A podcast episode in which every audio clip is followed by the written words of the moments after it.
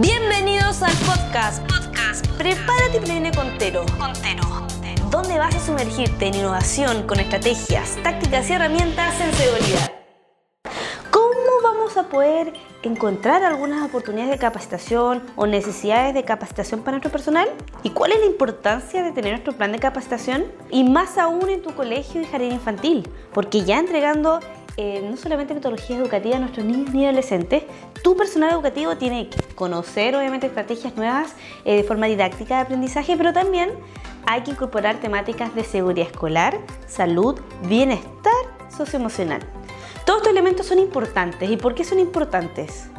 Porque son vitales para contribuir a una cultura de autocuidado en tu colegio, para que nuestras escuelas sean mucho más seguras y saludables. Y no solo eso, estamos viendo y velando por nuestros niños y adolescentes. Y todo lo que nosotros podemos generar como campañas, sensibilización, actividades de formación, tenemos que incorporarlo para toda la comunidad educativa, no solo para tu personal educativo. Así que, ojo, primer elemento que hay que considerar. Cuando hablamos de un plan de capacitación que se lo vamos a dejar acá abajo para que puedan tener un formato inicial para el 2022, es incorporar qué elementos hay que considerar.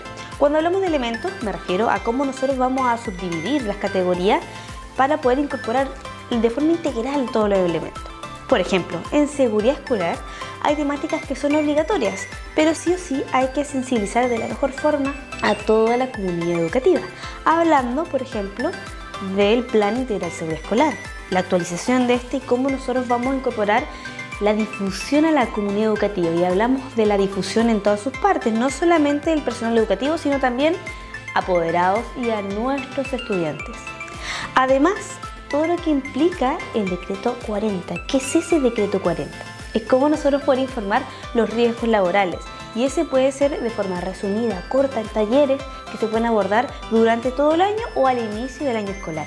Esto es sumamente importante, que también se suma a la inducción sanitaria que nosotros tenemos que evaluar, que lo vamos a hablar en lo que es lo escolar. También hay que incorporar todo lo que implica los protocolos del Ministerio de Salud o lo que es salud ocupacional en otros países tenemos que incorporar lo que implica la salud de todo el personal educativo y que no, no se requieren hacer capacitación o cursos extensivos de 8 horas, sino de forma completamente resumida, corta o que podemos desarrollarla y subdividirla por módulos y talleres, ya que la carga de trabajo es sumamente importante y que tenemos que entregar una información que sí le sirva a nuestro personal de acuerdo a su puesto de trabajo. Efectivamente, porque todo el personal educativo toda la información que se genere no es lo mismo para el personal de servicio auxiliar de alimentación o de aseo del establecimiento. Así que hay que incorporar esos elementos.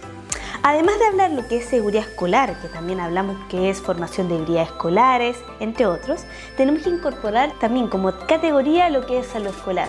Exactamente, ¿Por qué? Porque la salud escolar no solamente implica lo que es inducción sanitaria, hay otros elementos esenciales que todo el personal debe saber, pero aquí va de la mano con su enfermera, paramédica TENS de la comunidad educativa o bien asesores externos que le incorporen estos elementos.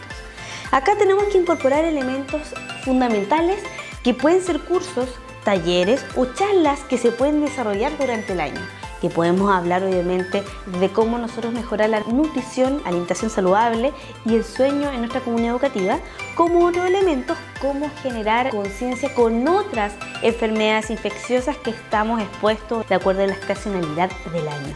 Y eso hay que incorporarlo de forma permanente, pero obviamente actualizándolo.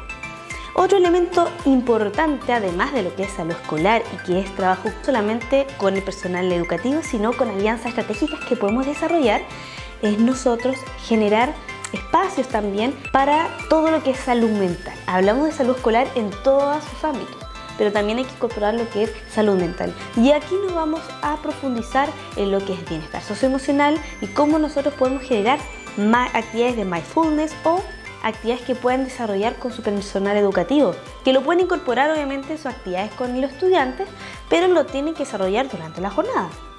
También tenemos que considerar lo que es medio ambiente. Exactamente.